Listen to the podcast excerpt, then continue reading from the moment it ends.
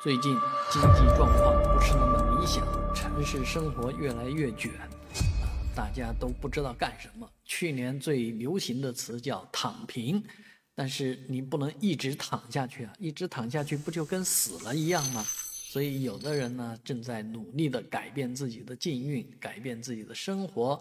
上海最近传出一位外卖员啊，这个三年时间赚了一百零二万元，这位叫陈思的。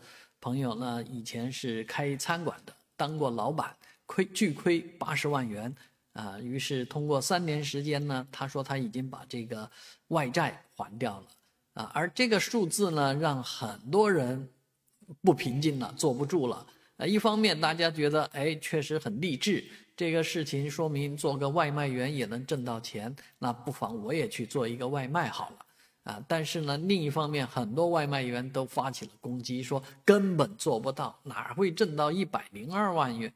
那我一年能挣个十几万，三年时间能挣到五十万、六十万，就求爷爷告奶奶了。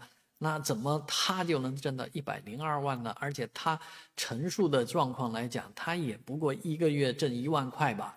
啊，一万多、两万多，就算他挣两万块钱。啊，一年挣二十四万，三年怎么能挣到一百零二万呢？